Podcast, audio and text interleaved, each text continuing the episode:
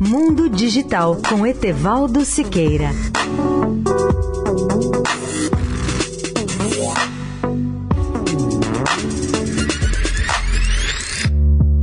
Olá, amigos da Eldorado. O governo japonês está tomando uma decisão polêmica que é invadir milhões de dispositivos conectados à internet dos seus cidadãos como parte dos esforços para melhorar a segurança cibernética de todo o país, segundo informa a corporação estatal de televisão NHK, essa é a primeira ação desse tipo que o Japão quer adotar. E o programa de invasão de dispositivos dos cidadãos foi aprovado na última sexta-feira, 25 de janeiro. Assim, a partir de meados de fevereiro, o Instituto Nacional de Pesquisa em Tecnologia do Japão deverá iniciar a invasão de cerca de 200 milhões de dispositivos, começando com webcams e roteadores quando conseguir acesso a um dispositivo, o proprietário será contatado e aconselhado a melhorar a sua segurança. A pesquisa tem a ver com as próximas Olimpíadas de Tóquio, que serão realizadas em 2020. O governo japonês quer melhorar a segurança cibernética da grande maioria da população para que não ocorram invasões mais sérias durante os Jogos Olímpicos,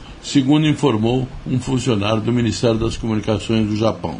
É claro que a medida levanta diversas controvérsias, embora possa ter alguma lógica para esse projeto. Os chamados dispositivos de internet das coisas, notoriamente, tendem a ter pouca segurança embutida. Entre as perguntas que a medida suscita está o fato de que não há como obrigar as pessoas a agir sobre informações depois de descobertas. E mais, existe também o risco de que, se o governo criar um grande banco de dados daqueles dispositivos que não seja seguro, esse banco de dados poderá se transformar em um verdadeiro tesouro tentador para os próprios hackers. Mais informações, ouvinte, você terá no portal www.mundodigital.net.br. Etevaldo Siqueira, especial para a Rádio Eldorado.